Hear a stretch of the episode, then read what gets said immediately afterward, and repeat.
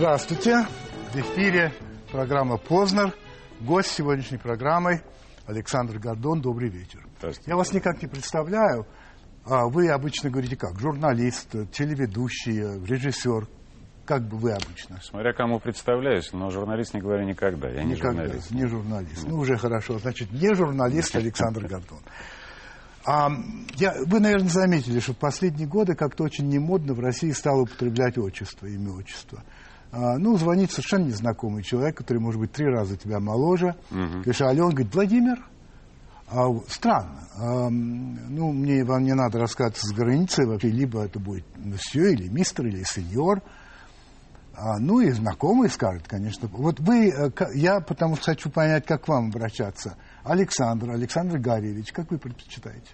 Меня можно называть Александр. Можно. Хотя я разделяю вашу заботу о, потере отчества. Вы знаете, стране. я, во-первых, считаю, что это очень хорошая штука, отчество. Я помню, когда я работал у Самуила Яковлевича Маршака, которому, которому тогда было столько лет, сколько мне сейчас, а мне было 22 или 23, он неизменно называл меня Владимир Владимирович, понимая, что я же не могу ему сказать Сема, а? и всегда на «вы». Ну, признак интеллигенции, конечно. Ну, хорошо. Я буду называть Владимир Владимирович, хорошо. Как вам будет угодно. А, я, может быть, тогда Александр Гаревич. Значит, вы знаете, у нас в начале программы всегда бокс-поп, то есть mm. вопросы на улице, взятые у людей, и с э, сайта Первого канала. Давайте первый вопрос с улицы, прошу. Я хотел спросить господина Гордона, как он относится к тому, что на нашем телевидении русская культура представлена в несколько вульгарном виде. Вернее, освещение древнерусской культуры в вульгарном виде. И что он думает вообще о будущем нашей культуры в связи с нашей исторической памятью? Вот это я хотел бы спросить. Я не знаю. Ну, вопрос о древней русской культуре. Ну, вопрос, видимо, культуре. о том, как культуре, как культура показана на нашем телевидении вообще. Ну, у нас э, преступление совершено давно. Борис Николаевич Ельцин создал канал «Культура». Я тогда уже утверждал и сегодня не разубедился в этом, что это скверный шаг, потому что, создав канал «Культура», он дал всем остальным каналам такую индульгенцию, возможность заниматься чем угодно, только не культурой. Но я всегда считал и считаю, что телевизор это пусть и кривое, но зеркало того, как мы живем. Если нет интереса к тому, что называется культурой, то она не появится и на телеэкране. Другое дело, что спекуляции, особенно вокруг древней русской культуры, сегодня столько, что я уже несколько копий сломал на этом поле. Да, мы почему-то хотим быть э, лучше и древнее, чем мы есть на самом деле, и не умеем ценить. И культурнее, конечно. Ну, разумеется. И не умеем ценить прожитое, а как-то все придумываем себе прежние истории, прежние биографии, чтобы сегодня ничего не делать, чтобы пожинать плоды несуществующих успехов в прошлом. Ну, давайте вопрос, значит, с сайта нашего Первого канала. Александр Владимирович Жданько задает этот вопрос. Скажите, Александр Гарьевич, вы иногда очень жестко, я бы сказал, даже с некоторыми издевательствами, насмешкой, которые иногда переходят некую грань дозволенного, задаете вопросы своим приглашенным гостям. Это вы делаете для того, чтобы вывести их из себя или многоточие вопросительный знак? Mm. Ну, во-первых, я не очень хорошо понимаю, кто определяет грань дозволенного, господин Жданько или кто-то другой. Если программа авторская, то я думаю, что грань определяет сам автор. А часто сам тон и ну, такая нацеленность вопроса, это, конечно, инструмент. Этот инструмент я не скрываю, он у меня один из главных в арсенале, называется он провокация, потому как мне кажется, что это один из самых верных способов э, извлечь из человека то, что он очень тщательно в себе скрывает. Mm-hmm. Это такая небольшое увеличительное, увеличительное стекло такое, для того, чтобы поднести и сказать, ну-ка, покажись. Сергей Сергеевич Шадрин. В одной из своих телепередач, а также в интервью российской газете, вы открыто заявили, что с целью избежания службы в вооруженных силах СССР вы прошли обследование в психиатрической больнице имени П.П. Кащенко. Если установленный диагноз в кавычках психопатии являлся сознательной фальсификацией, какую цель преследует бравирование этим уголовным фактом перед гражданами России, несущими в соответствии с Конституцией воинский долг? Диагноз я не сам себе поставил. Его, поставили, его поставили врачи, которые в этой больнице тогда работали. Чего греха таить, я не хотел идти в советскую армию. Вы не хотели. Не хотел. Причем они То есть хотели- вы косили, короче говоря. Ну, я косил, но безуспешно. Потому что меня забрали в армию, я два дня служил. Меня отправили в Кащенко с городского сборочного пункта, который находился где-то в районе Нагатина. Ну, вы что-то разыграли все-таки, нет? Нет, ничего, это был счастливый, не знаю, как сейчас относиться к этому, наверное, счастливый случай. То есть В тот момент, когда меня должны были в прямом смысле слова забрить, то есть я сидел в очереди, а у меня были тогда, ну, по той моде достаточно густые еще и длинные локоны, я сидел в очереди в парикмахерскую, меня из этой очереди выдернул крик э, курсанта какого-то, который сказал, кто еще не был у психиатра? Я подумал, что это не крик курсанта, а глаз судьбы. Я зашел в этот кабинет, там сидела пожилая, очень пожилая женщина, которая четырежды переспросив фамилию, она никак не могла понять, что это фамилия такая, да. Стала шарить по делам, которые там лежали, а все дела были тонюсенькие, кроме моего, потому что, ну, там родовая травма, черепно-мозговая травма. Все было, да. И она, когда увидела вот эту папку, она как-то отшатнулась и внимательно стала листать. Минут 20 она листала, потом позвала на помощь невропатолога. И мне предложили альтернативу. Поскольку я знал, что я служить должен а, в стройбате на Байконуре, за нами уже приехали очень загорелые сержанты. Не Афганистан, ничего, просто отста- отстраивать стартовые столы после взлета ракет. А, Мне предложили альтернативу. Либо я не смогу поступить в высшее учебное заведение, получить нормальную работу, водительское удостоверение и буду изгоем в обществе до конца своих дней, либо пойду служить на Байконур. Выбор был за мной, я его сделал. Две недели в клинической психиатрической больнице мне поставили диагноз психопатии со склонностью к сутяжничеству. Систему выпустили в жизнь. Замечательная история. Да, Да. Хорошо, давайте улицу. давайте. Александр, мне хотелось бы, чтобы вы общались с народом более простым, нормальным языком. Когда вы это сможете сделать? Когда из вас перестанет литься потоки желчи? Ну, видимо, вот простой язык – это без желчи. Да, два вопроса в одном. Мне кажется, изъясняюсь я достаточно просто. По крайней мере, избегаю сложной терминологии в своей речи. Может быть, она у меня несколько занудна. Я постараюсь исключать придаточные из длинных предложений. А что касается желчи, ну что выросло, то выросло. Я же, если бы даже захотел быть другим, у меня бы это получалось только иногда и не очень честно. Вот. То есть можно сказать этому нашему, вернее, господину а, с улицы, что, мол, не дождетесь. Очевидно. Ну, если даже домашние жалуются на эту желчь, Да, что же я могу сделать для незнакомых людей? Виталий Алексеевич Коршунков здоровается с вами и дальше говорит. Помнится, принимая участие в передаче Татьяны Толстой и Авдотьи Смирновой «Школа засловий», вы сказали, что не верите в Бога. Скобки. Был некий первотолчок к появлению на свет всеобщего мироздания. Не верите в существование души. Даже чувство, с вашей точки зрения, есть рационализированная эмоция. То есть, как я понимаю, вы исключаете и не приемлете всякое духовное, а верите лишь в единственно верный, глубоко рациональный механизм человека и всей Вселенной. Скажите, с течением времени ваша точка зрения изменилась? Ну, во-первых, это очень вольный и неверный перевод того, что я говорил а, в той программе. Я говорил не об отсутствии Бога, а об оставленности Богом. О чем? Об оставленности. Так. О том, что вне всякого сомнения для меня это становится с годами только яснее.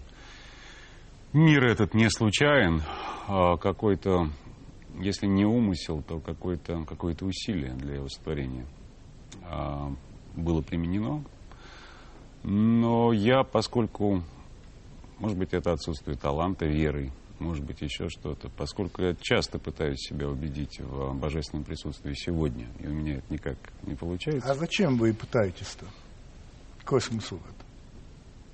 Ну, видите ли, в чем дело? Религия – это один из э, проверенных ответов на самые сложные вопросы жизни. И вместо того, чтобы пытаться заново ответить на эти вопросы, проще примерить на себя какой-нибудь религиозный кафтан, будь то кипа или, или православный крест.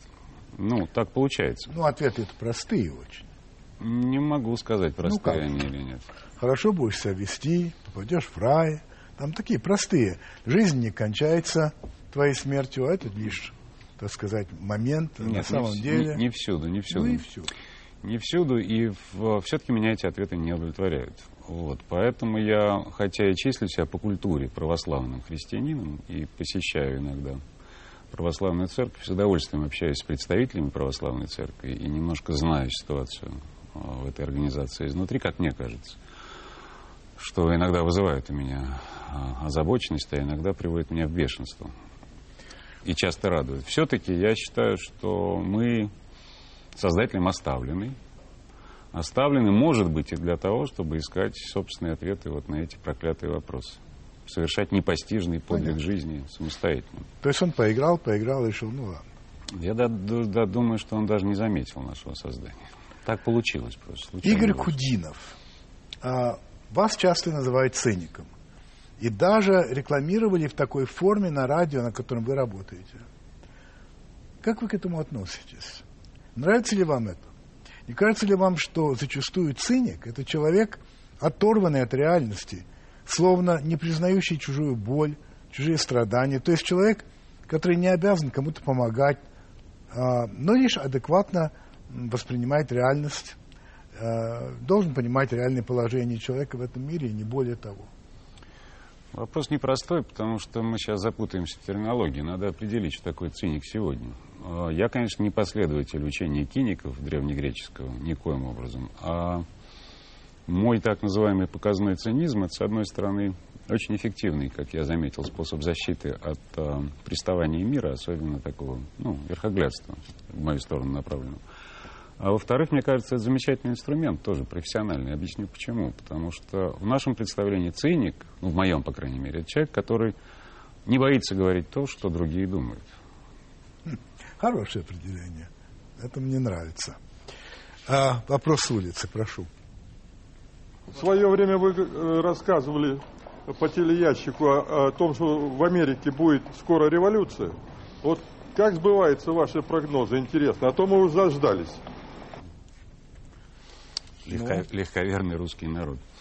У меня особое отношение с Соединенными Штатами Америки. И об и этом с- мы будем И говорить. с их политикой, да. Одно могу сказать, что любое более-менее внятное обострение ситуации, связанной с внешнеполитическим э, положением Америки и с экономическим положением Америки, неминуемо, вот с моей точки зрения, неминуемо приведет к э, острому конфликту внутри страны, а противоречий там достаточно много, которое можно считать новой американской революцией. Хорошо. А, человек спрашивает, я оп- опустил его фамилию, но он слушает или смотрит. Что вы думаете по поводу новых правил правописания?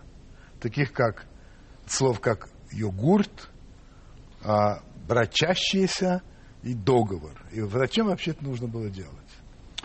Ну, как филологи говорят, они ничего не придумывают, они только отслеживают меняющуюся норму и закрепляют ее в, в словарях.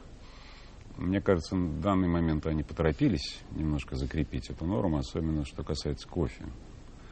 Вот. С другой стороны, э, я придерживаюсь той точки зрения, что любая система сложная, будь то язык или человек, она не столько развивается, сколько деградирует. И от этого, видимо, чем древнее язык, тем он сложнее. Чем моложе язык, вернее, так скажем, тем он сложнее. И русский пока еще достаточно молодой и очень сложный язык. Но мы неминуемо придем к такому же упрощению, пройдя весь путь там, тысячелетия, да, который прошли другие языки. И если он не станет мертвым языком, чего я очень не хочу, он станет очень простым. Мы будем говорить на птичьем языке потомков. Вы что же хотите сказать мне, что... Ну, какие вы считаете языки более древними, чем русский? Более- Английский? Более древними, чем русский, я считаю, китайский язык. Ну, мы не можем... Я, по крайней мере, не способен рассуждать насчет того, что он птичий сегодня по сравнению с тем, каким он был. Я этого ну не вот знаю. пример один, да, это язык тонический, у нас села ботанический, это Тонический, тонический да, язык, тонический. да. За последние столетия, Да. В результате, видимо, культурной революции, они потеряли 12 тонов, оставив только 6. Если прежде петь, а именно петь надо на китайском языке, Правильно, было ну, очень да. сложно для того, чтобы это был язык аристократов, действительно, то сейчас а, поют все приблизительно одинаково. Это реформа, которая была проведена насильно. Но за время существования тысячелетнего да, китайский язык все время упрощался. То же самое происходит с любым Вы другим знаете языком. китайский, очевидно. Дело не в этом. Я, я, э, это общее правило для всех языков. Для этого не надо знать китайский язык. И выяснил я это, прочтя внимательно работу Владимира Александровича Берникова, который применил некий алгоритм для того, чтобы исчислить простоту или сложность э, любого языка. Нужно ему это было по двум причинам. Первое, он как-то удивился, бытово удивился, что ж такое, как не доходит до нас древний текст. Все либо талантливо, либо гениально. Почему же сегодня-то их меньше? Ну, любой древний текст, который до нас дошел, это либо хорошо, либо очень хорошо. А, ну, неплохую книжку оставили нам кочевники семитских племен, которые населяли территорию называется как? которая называется Библия, включая там Ветхий Завет и Правильно. некоторые другие книги, да, Пятикнижье Да, Моисеева. да, да. Очень неплохие оставили нам э, тексты ребята из Месопотамии. Замечательные тексты оста... и так далее. Я Ну, согласен с вами, но я читаю Библию, естественно, не на, не на греческом, и тем более не на арамейском. мгм. А Я читаю Библию на, на перево- в переводе шекспировского времени и более современного. И мне гораздо больше нравится э, вариант короля Джеймса, то есть того времени. Это более красивый английский язык, он более емкий. Но когда вы сказали аристократы, я это понимаю, потому что аристократия говорила по-иначе и в России и так далее. И извините меня за слово плебс, но плебс уничтожает язык. Народ никогда не уничтожает язык. Но плебс-то его уничтожает. Ну, смотрите, с русским языком произошла тоже странная метаморфоза, и у нас прям вот, что называется, э, в нашем недавнем прошлом. Ведь современный русский язык, язык, которым нас призывают говорить с телевизионных экранов, считая его нормой и хорошим То, что мы тоном. слышим, То, как мы с вами разговариваем, приблизительно вот так вот. Не, мы Ведь очень хорошо это- сами говорим. Если бы так говорили, знаете, без ложной скромности, если бы так говорили на всех програ- во всех программах, было бы не так плохо. Когда люди неправильно ставят ударение, когда они говорят, около 500 человек было на улице вместо около 500, когда они забыли, как вообще спрягаются глаголы, это довольно странно. Школа ушла, и ушло все остальное, да. Но я не об этом говорю. Ведь современный русский язык — это детище Ломоносова. Да?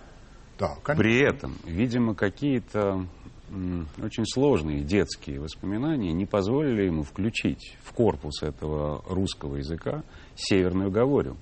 Совершенно самостоятельный, фантастический по силе и красоте русский язык, который сейчас мирно доживает там в Архангельской губернии и в там, Новогородской, и, может быть, немножко среди русских, населяющих э, Карелию, да, доживает свой век, потому что носителей становится все меньше и меньше. Он за основу взял да, язык московский, великорусский, и э, новорусский, южный говор вместо северного. Вот мы с вами разговариваем на этом ну, сложно составном, искусственном, по сути дела, языке. И если бы не Пушкин, который его осветил и облагородил, я не знаю, как бы мы управлялись с этим языком. Ну, Пушкин неплохо поработал. О, да. Да, да. Хорошо. Четвертый вопрос с улицы. Может ли он сам с собой, наедине сам с собой, ответить на вопрос, а вот какую цель он преследует от своей передачи? Вот что должно быть на выходе? Вот он, он как бы имеет такой образ, вот что именно всем этим он хочет сказать? Потому что часто возникает ощущение тупика.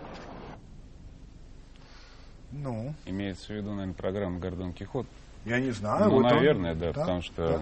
Какая еще? Да, ощущение тупика — это именно то, что я пытаюсь достичь в качестве эффекта. Я не сторонник учения сверхзадач, хотя у меня классическая театральная школа, где сверхзадача — это царь и бог, потому что мы живем все-таки в мире постмодерна, такого умирающего уже, где насыщение смыслами и, и, и целями, да, это дело каждого, кто потребляет а, вот этот продукт, в том числе и телевизионный. Но вот ощущение тупика, которое мы сами создали, мне кажется, что это, ну да, да, это задача, которую я выполняю. Другое дело, что создавая ощущение этого тупика, я все-таки в следующий раз выхожу на бой.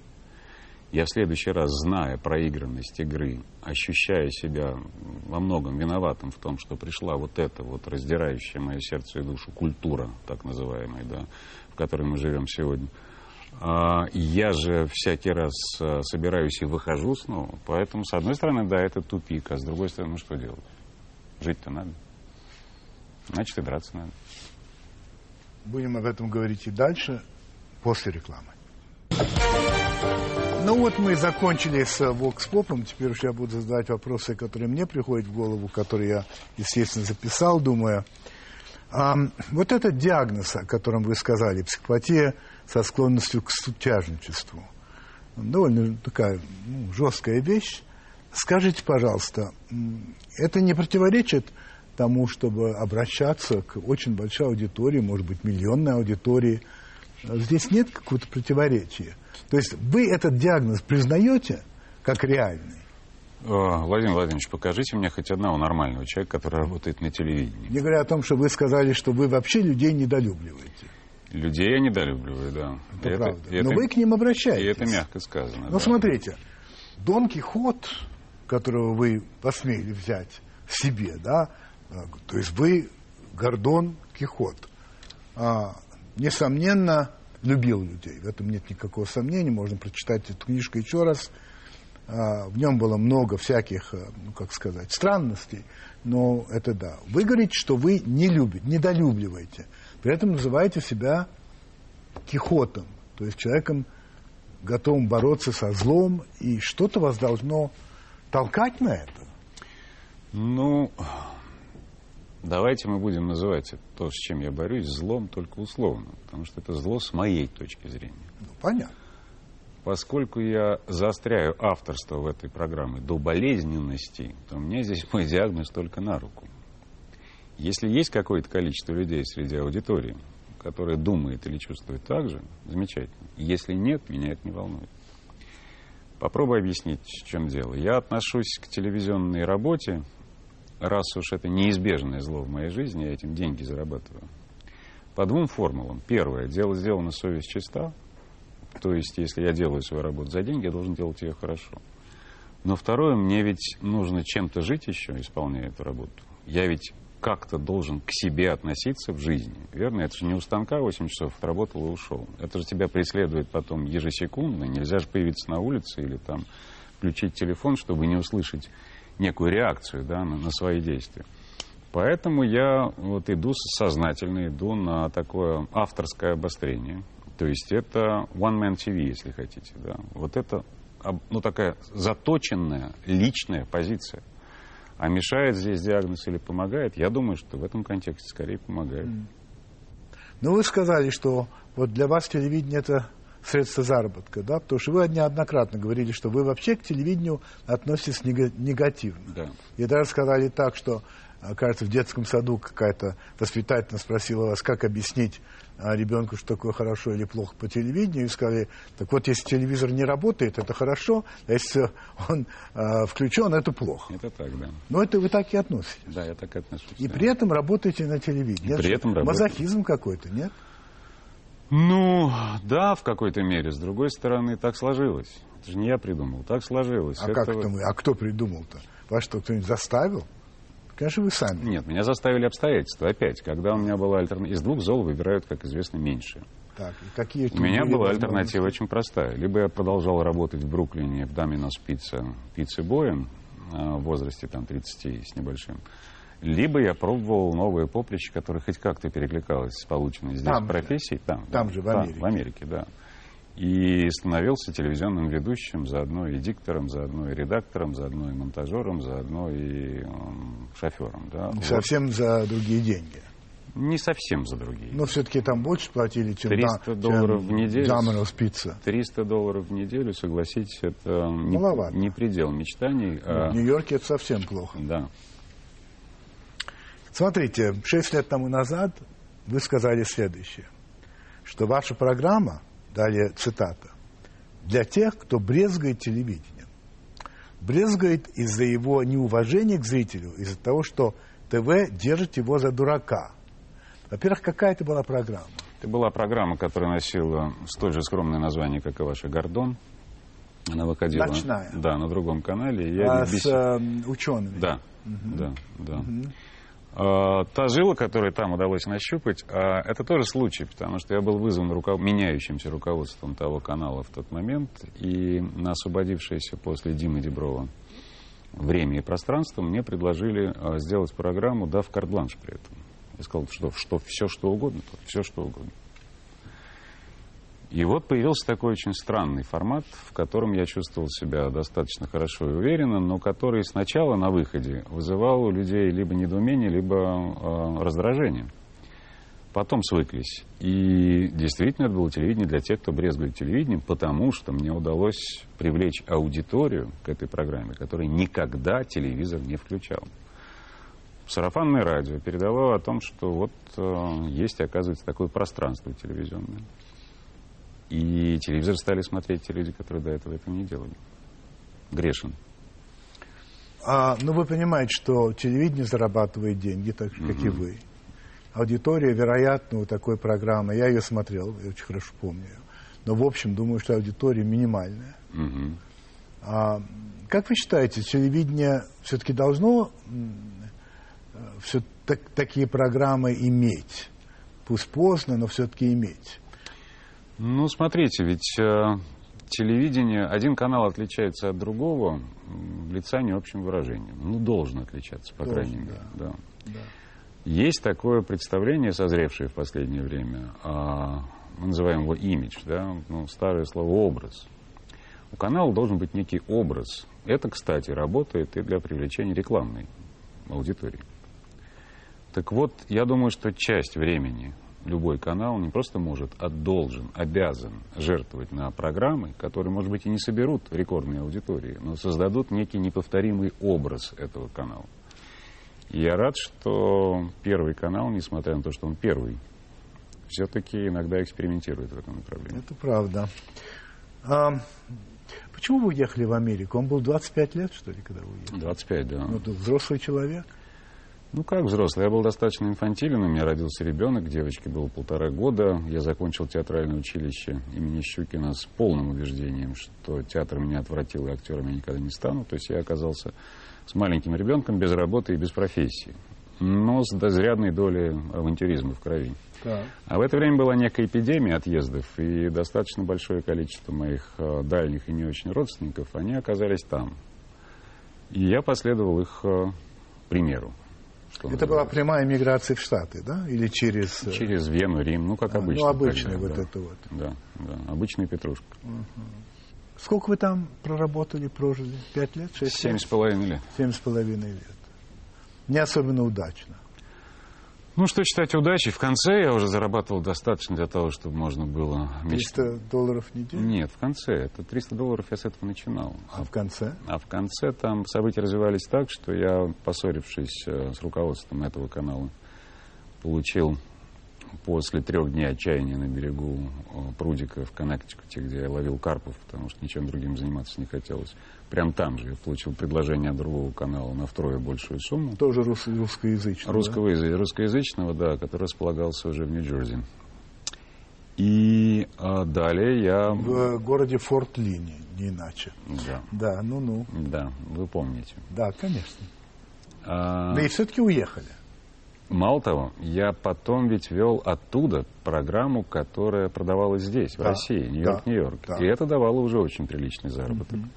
И можно было бы мечтать о домике в Коннектикуте. Но к тому моменту я понял, что эта страна, хороша она или плоха, она живет совершенно другими представлениями и в другом ритме, а, с другими убеждениями, чем я.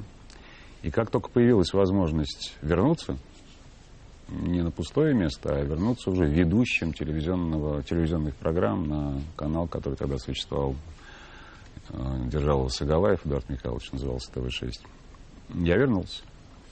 А вы стали гражданином Соединенных Да. Штатов? Я остаюсь. Об этом я, у меня будет к вам вопрос. А, цитата ваша. «Знаю людей, которые абсолютно счастливы в Америке. Но большинство начинает все-таки задавать себе вопрос, а нахрена я уехал? Зачем это было нужно? Чтобы что? Мне снятся кошмары, что я снова в Америке. Ну, некоторые преувеличения, нет? Нет, я ведь То достаточно есть вам хорошо... кошмары, да, но насчет того, что... Нет, я достаточно хорошо изучил аудиторию, которая у меня была там. А это в основном, ну, назовем это условно Брайтон-Бич. То есть это люди среднего и старшего возраста, Да. которые э, поддались, может быть, не тем настроениям, что я, то есть без известной доли авантюризма, но уезжали за лучшей жизнью. Да, конечно. И через год, два, три, четыре, некоторые даже по прошествии более долгого срока, а, стали действительно задавать себе вопросы. Особенно, когда здесь начались изменения К лучшему. к лучшему, да. Стали задавать себе вопросы, а Зачем? что, собственно, и находили оправдание всегда только в одном ответе – ради детей. Ради- Да, это да. Да, конечно. Теперь я вижу, как их дети в достаточно большом количестве возвращаются в Россию. Сначала работать, потому что находят себе выгодные места, будучи двуязычными, скажем, немножко понимая культуру взятки э, в современной России. А потом и остаются, многие остаются. Парадокс, да. Но, повторяю, есть люди, которым Америка пришлась не просто по вкусу, а которые чувствуют себя там как, как на родине. Ну, если я вас правильно понимаю, вы к Аме- ну, Америка для вас страна чужая, вы ее не любите. Не люблю. Нет. Нет, я люблю Америку как пространство. Ну, я понимаю, нет, Да. нет, ну, пространство. Но все-таки, что вы, зачем вы сохраняете гражданство? Или это просто выгодно иметь этот паспорт? Ну, хорошо ездить и так далее. Это, во-первых, очень хороший проездной билет э, по миру, но с каждым годом он теряет это свое значение. Чем больше открывается россиянам стран для безвизового въезда, чем старше я становлюсь, а следовательно, меня уже ломает путешествовать так, как, Ну. э, как прежде. Да. Но я не хочу оказаться отрезанным от этой страны, потому что у меня там ребенок, довольно пожилая мама, отчим, первая жена, энное количество родственников и друзей. Я прекрасно представляю, что будет, если я сегодня, как это записано в, американских, э, в американской конституции, перед лицом консула Соединенных Штатов Америки здесь откажусь от американского гражданства. Въезд в эту страну мне будет закрыт навсегда. Это правда. Оно мне надо? Это, это правда. А, на вопрос, что такое Родина, вы говорите так. Это место, за которое ты, во-первых, отвечаешь, а во-вторых, место, за которое ты стал бы сражаться. Мгм. И добавляйте, вот за Америку я бы сражаться не стал. Не стал бы, нет. Не стал. Добро. По поводу России. Вы как сказали, что мы живем в период самых больших перемен вообще за всю историю человечества, грозящих социальными потрясениями. Да. Но в России, говорите вы, есть люди, которые знают, как с этим справиться. И рано или поздно это знание станет общим. У нас есть фора на фоне абсолютной мировой беспечности. Что это за люди такие? Волей случая э, я последние, наверное, 5-7 лет Да, очень много поездил по России, да, по провинции. да. Ездил с определенной целью, а потом без нее, уже привыкнув к поездкам. Сначала я ездил с определенным даже таким э, флером и кортежем, то есть был принимаем губернаторами, потому Ну что да. устроил себе так. Потом этого уже не было. С одной единственной целью разглядеть, э, назовем их условно чудаков, да, чудаков. Вот разглядеть чудаков, на которых всегда стояла эта наша земля. Людей, которым не безразлично, людей, которые, а, получив образование, вместе с ним смогли составить мировоззрение достаточно жесткое, за которое они могут а, бороться, да, и которые понимают, что они не одни живут на Земле, что в зону их ответственности входят не только самые ближайшие люди, там, семья и так далее, да, но и те, кто по каким-либо причинам либо не хочет, либо не может жить по-другому. По-другому это значит хорошо. Что такое хорошо в российских условиях, это отдельный разговор. Ну вот эти энтузиасты, да, вот эти, это соль земли. Кстати, на их плечах, ну на плечах их, им подобным, да, после величайшей реформы 1861 года, когда был сломан уклад, многовековой уклад а, жизни в России, да, было создано земство, которое вытянуло страну из пучины крестьянских бунтов и гражданских, мелких гражданских войн. Земские деятели построили в этой стране больше, в разы, наверное, да, чем э, централизованное правительство, чем губернаторы и, и царь. Но это к слову. Так вот, я пытался э, не просто найти этих людей, а создать из них некую такую надежду и опору для создания гражданского общества в России. Мне представлялось, что выстроена вертикаль власти, которая, которая, с моей точки зрения, работает у нас очень странно. По этой вертикали сигнал не проходит вниз. Но сверху, э, вот как бы вам нужно решить какую-то проблему на уровне местного самоуправления в какой-нибудь Калужской губернии. Если самый большой начальник в Кремле начнет спускать по вот этой вертикальной трубе построенной сигнал вниз для того, чтобы внизу на него среагировали, это путь в никуда. Единственный путь — это вот оттуда ну, снять трубку да, и позвонить прямо туда. Тогда дело будет сделано.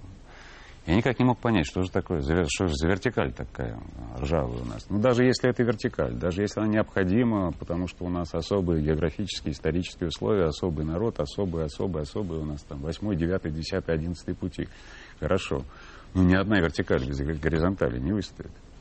Но не может стоять вот это вот без фундамента. И я пытался не то чтобы построить этот фундамент, я пытался найти точки роста для того, чтобы путем коммуникаций, путем э, простого рассказа одного, одному человеку о другом, что он не одинок, что такой же есть там в Архангельске или в Новосибирске, да, создать некую вот такую подушку надежности, что ли. Ну и? И, и у меня ничего не получилось. У меня, ничего что? не, у меня не, не по, по двум причинам. Первое, противодействие э, самосознанию местному росту гражданского общества, э, исходящее от э, местных властей почти повсеместно, настолько э, велика, что справиться с этим не то что в одиночку, а даже при поддержке значительных чиновников, занимающих высокие посты в Российской Федерации, у меня не получилось. Может быть, это я бездарен, конечно, но не получилось ни у кого. И второе, это, к сожалению, деньги, которые так или иначе приходится находить для осуществления целого ряда жизненно важных проектов в этих регионах, они очень быстро развращают не тех людей, о которых я говорю, а тех, с кем они вынуждены общаться, потому что один в поле не воин, создавая некие структуры организации, развращают до такой степени, что я подумал и остаюсь при этом убеждении. У нас 90% благотворительных организаций, так называемых некоммерческих организаций в стране, это люди, которые придумали себе работу помощи другим получая за это очень приличные гонорары. Доходит до смешного, доходило. Когда у меня была организация, она называлась «Образ будущего», общественное движение, у меня работало несколько человек, часть из них были добровольцами, часть из них сидели у меня на зарплате. Так вот, меня вызывали в фискальные органы для того, чтобы спросить, почему я им так мало плачу денег. Я говорю, позвольте, это благотворительная организация. Они приходят на два часа в день, работают, да, отдают свое время. Я им за это плачу, потому что одной семья, у другой что-то еще, третий профессионал, высочайший бухгалтер. Да. Это у них вот хобби такое, они людям помогают. Нет, у вас в среднем по отрасли зарплаты в пять раз выше. Извольте платить такую же. Тогда я понял, что такое в среднем по отрасли. Это, оказывается, отрасль у нас такая, помогать другим людям за хорошие деньги. Не знаю, я не справился. Может, как Может как-то получится. связанный с этим вопрос, еще одно ваше высказывание. Если население народом не станет, то России как страны не будет. Мгм. Хорошо, а что требуется, чтобы все-таки население стало народом? Что для этого требуется? Почему у других население народ, а в России население население? Ну, помните, как... э, Не везде, кстати, народ. Но помните, не как, везде. помните, как Шатов говорил у Достоевского, что каждый народ до тех пор только и народ, когда признает своего Бога особенного, а всех остальных богов изгоняет без всякого сожаления. Это ортодоксальный путь. Он такой э, православно-ортодоксальный. У нас есть такие настроения сегодня и внутри церкви, и Есть. внутри общества, да, и даже, даже в Кремле. А, Я говорю о другом. Я говорю о неком общественном договоре, о неком представлении о смыслах и ценностях, о неком общем пространстве будущего. Горе тому кораблю, который не знает, куда он плывет. Нет ему попутного ветра. Если мы остановим 25, 30, 40 тысячу человек на улице и спросим, спросим о, о будущем России, да, мы получим 60, 70, 80 вариантов ответа. Это значит, что у нас не сложилось некого, некого пространства желаемого. А как вы думаете, если это же сделать на улицах, я не знаю, там, Парижа или Нью-Йорка, или там, что будет другой ответ? Да, будет другой ответ, потому что э, в Париже, да и в Нью-Йорке, я думаю, после французской революции в любом западном государстве ответит приблизительно то же самое. Это идеалы свободы, равенства, братства. Это экономическое, в первую очередь, процветание. Это в последние годы добавившееся э, уважение к другим, ну, та самая толерантность, которую пытаются воспитать. И демократия, вот устоявшиеся идеалы. У, У нас, нас есть демократия, кстати говоря, на ваш взгляд? И да, и нет. А, да, в том смысле, что какие-то формы демократические у нас э, назревают, скажем так, и с кем бы я ни говорил из политиков, особенно из оппозиционеров, все живут надеждой, что а, влияние вот от железной пяты все-таки ослабнет, потому что власть имущие понимают, что в какой-то мере внутренняя демократизация, особенно в политической жизни, будет на руку им самим. То есть оппозиция для э, партии власти это надежда и опора во всех развитых западных демократиях. У нас пока это не так. Вот как только процент голосования за Единую Россию будет не больше 51, а остальное будет распределено среди целого спектра политических партий, я скажу, что у нас э, наступила такая первая стадия э, политической демократии. Но вы же сами сторонник вот этой железной пяты или сильной руки. По крайней мере, вы так говорили. Я помню, ну, у меня тут написано, э, все идеи Горбачевской перестройки, это, по сути дела, идеи Берии 44-45 э, годов. Все, что сделано в нашей тяжелой промышленности, и космос, и оборона, не было бы сделано такими темпами, если бы не Берия. Дальше вы говорите совершенно странные вещи. А он был примерный семьянин, как многие грузины. Конечно, как 90% мужчин, изменявшие супруги, но несколько романтических привязанностей вряд ли заслуживает такого уж страшного осуждения. Слушайте, Александр, значит, я свидетельствую, что когда арестовали Берию, а, нашли у него в сейфе коллекцию бюстгальтеров а, и трусиков женщин, которые брали с улицы. Я знаю фамилии женщин, которые на потом... На, на них было написано, что их брали с улицы. Послушайте, я знаю женщин, которых преследовали. А, Берия видел их из окна машины и требовал, чтобы их к себе. Я знал его вторую жену, умершую, о которой он просто взял девочкой но это был человек абсолютно без морали. В этом смысле не странно, что вы такое говорите. Ну, Или вы не в курсе? Ну, может быть, я не в курсе, хотя у меня, друг, друг, нет, хотя у меня другие источники. Я разговор, общался и с сыном Лаврентия Павловича. Ну, Мало того. Вы бы хотели, чтобы сын... Нет, и спокойным Яковлевым, который издал, вы помните, да. в этой ну, серии конечно, свои да, документы по поводу Берия. Да. Я, на самом деле, может быть, и перегибал палку только из-за одного – мне хотелось снять этот флер демонизации из Берии, потому ну. что... Нет, потому что... Это, это касается и Сталина, и всех остальных. Потому что... Ну, плохой человек. Да не в этом дело. Плохой. Плохой. А кто хороший? Хороших ну. людей вообще мало. Но я не об этом. Я не об этом. Да. Я говорю о том, что всякий раз демонизируя некого политика в нашей да, истории, да. Да, мы сваливаем ответственность себя на него. Это я с вами совершенно согласен. Но все-таки а, вот это вот, все-таки вы сторонник вот этого, вот этой руки, потому что это была такая рука. И Сталин, а, и Берия, тут э, рука была крепкая. И только что вы говорите о том, что когда снимется вот это давление, которое вряд ли вы сравниваете с тем, но тем, тогда, мол, и так далее. Так все-таки вы где? Я нахожусь на такой позиции. Демократия во всем мире пребывает в агонии. Демократия, как показал 20 век, нужна была исключительно и только за тем, чтобы перераспределить все ресурсы мира в пропорции 10 к 1.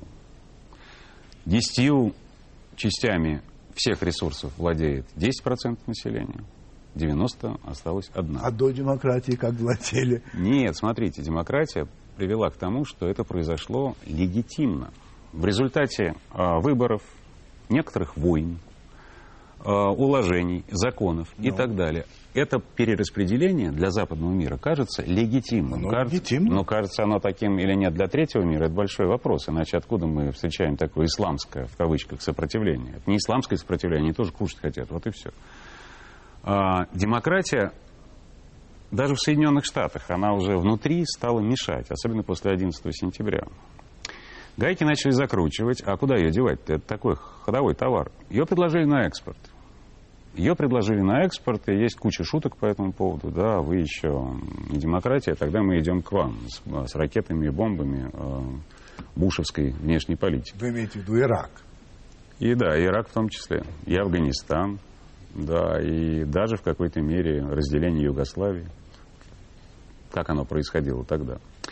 А, демократия на самом деле изжила себя в представительской форме. Сейчас поясню, что я имею в виду. Изначально демократия, да, это демократия прямого голосования. Когда город, полис стал не вмещать в себя, то есть не нашлось площади, да, на которой можно было собрать 20 тысяч человек и услышать голос каждого, формы голосования были разные. В Новгороде одна, в Греции другая, в Ну, не вообще. Венец, в Венец, Афинах, скажем в Афинах, да, в Венеции третья, да, но это были формы прямого голосования, прямого Да, волеизъявления. да. Как только э, мы стали избирать представителей, демократия начала загибаться. По многим причинам. Представители, которые что? За нас голосуют? Да, которые, которые, ну вот мы выбираем парламент, скажем, да. Ну, мы выбираем. Мы выбираем парламент. Даже прямое если, голосование. даже если мы совершенно честно это делаем, да, даже если результаты выводов не подтасовываются, даже если это парламент избранный народом, Да. искажение воли народной неизбежно. На этом мы закончим эту часть программы. Э, Господин Пруст вам хорошо известен, да? И он вам задаст несколько вопросов, которые я у него отобрал. Вопрос первый. Вот поймали золотую рыбку. Три желания. Какие ваши? Пожалуйста, три желания. Первым пожеланием было бы ну, желание, а дальше их исполнение. Хорошо. Недостаток, который вы прощаете легче всего. Людям Да. Себе, людям, не знаю. м, лукавство. А какую черту вы в себя больше, не, больше всего не любите? М, уныние. Уныние. А более всего цените в себе что? М, Ничего? не могу выделить. Нет. Очень много. Не-не-не, нет. Я шучу. А, знаете, что может быть? А, может, все-таки такую... Наверное, упорство в попытке получить ответы на вопросы. Раз уж они возникли, то нужно на них ответить. Кого из живых вы более, из живых вы более всего презираете? Людей? Конкретно есть? Нет. Нет. А, нет, могу назвать одного человека. Это Гарри Каспаров. А, какой хотелось бы иметь талант вам, которого у вас нет? А, литературный дар. Писать. Мгм. Какое ваше главное достижение? Без ложной скромности, как вы считаете? Может, еще что-то будет, но пока. Я думаю, что все-таки фильм, который пока еще никто не видел, не знаю, увидит или нет, а, который называется «Огни притона». Огни притона. Какой ваш литературный герой любимый? Есть ли в такой? Я не задумался, что любимый. Ну вот, э, ну, наверное, Пьер Безумно. Безухов, да. А любимый фильм? Есть такой фильм, который именно вот для вас очень важен? Да, Какой? это фильм Георгия Николаевича Данелия «Не горюй» и фильм э, Марселя Корне «Дети райка». Последний вопрос. Вы ушли в мир иной, Мгм. и несмотря на все ваши размышления, вы попали к Богу. Что вы ему скажете? Не верю. Александр Гордон. Спасибо большое. 22 мая вместе с телевизионной группой, съемочной группой, мы уехали во Францию, чтобы снимать документальный фильм об этой стране. Ну, что-то вроде «Одноэтажной Америки», который мы снимали три года тому назад, но уже о Франции. И, разумеется, за это длинное, это много месяцев уже накапливается впечатление. И среди, я хотел просто поделиться с вами об одном из самых, пожалуй, пожалуй ярких впечатлений, которое только постепенно а, стало для меня ясным. Это вот что. Это полное или почти полное отсутствие у французов каких-то имперских склонностей. В общем, давайте вспомним. Франция была великой империей. А Были колонии э, в, бассей- в Карибском бассейне, в Северной Америке, то есть и в Соединенных Штатах, и в Канаде. А Были колонии в Азии, ну, в частности, Индокитае. были колонии в Черной Африке, и в, в экваториальной Африке, и в Северной Африке. То есть было много колоний. И расставалась Франция со своими колониями очень непросто. Это были кровавые войны, в частности во Вьетнаме, где французам нанесли очень тяжелые э, поражения, и затем в Алжире. В Алжире, заметьте, было 8 миллионов алжирцев и 1 миллион, ну, их называли так, черноногих. Это, то есть это французы, колонизаторы, которые уже много поколений подряд жили в Алжире. То есть это были люди, которые считали, что это их страна. А во время войны с Алжиром возникла организация, она называлась ОАС, это организация а, секретной армии, а, лозунгом которой были слова «Алжир был и останется французским». А, были попытки убить Деголя, который в конце концов понял, что нужно отпустить Алжир. И несмотря на все это, прошло ну, 45 лет, чуть больше, и действительно во Франции вот нет этого, этой ностальгии, что ли, а, по, а, по империи. И это для меня очень а, такой важное, такое важное впечатление. Конечно, отказ от империи происходит тяжело, но это неизбежно. Все империи, которые мы когда-либо знали, в какой-то момент перестали существовать, прекратили свое существование. И мне казалось бы, что для россиян важно помнить об этом, э, что это неизбежно, но что это вполне переживается. На самом деле легче жить без этих имперских устремлений, чем с ними. Во всяком случае, мне так показалось во Франции. Вот такая история.